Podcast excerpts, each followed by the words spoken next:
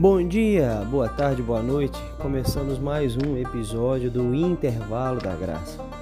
Aquele momento prazeroso seu e Deus. E eu tomo liberdade de te ajudar nesse momento.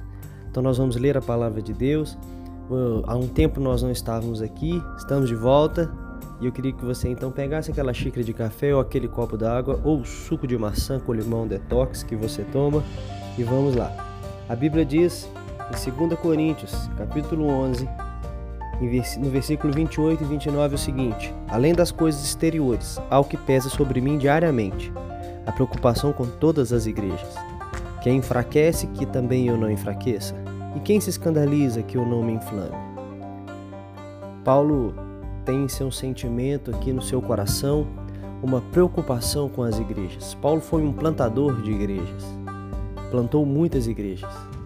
E Paulo, nas suas viagens missionárias, voltava visitando as igrejas que ele havia plantado. Paulo se preocupava com aqueles irmãos. Ele via aqueles irmãos como seus filhos espirituais.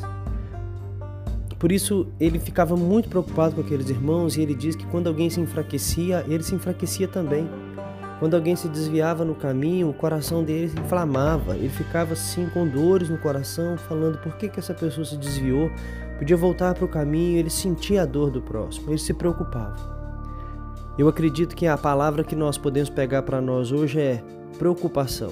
Não a preocupação de que nos incomoda, é aquela que nos tira a paz do Senhor, mas a preocupação boa, aquele cuidado com o próximo, aquele zelo pela vida do próximo.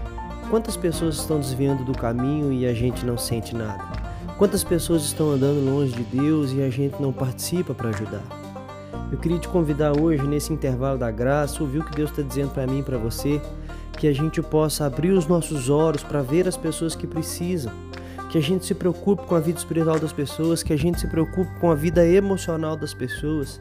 Estamos vivendo um mundo onde a gente quer receber, mas a gente não tem nada para ofertar. Mentira, nós temos o que ofertar, às vezes nós não queremos ofertar.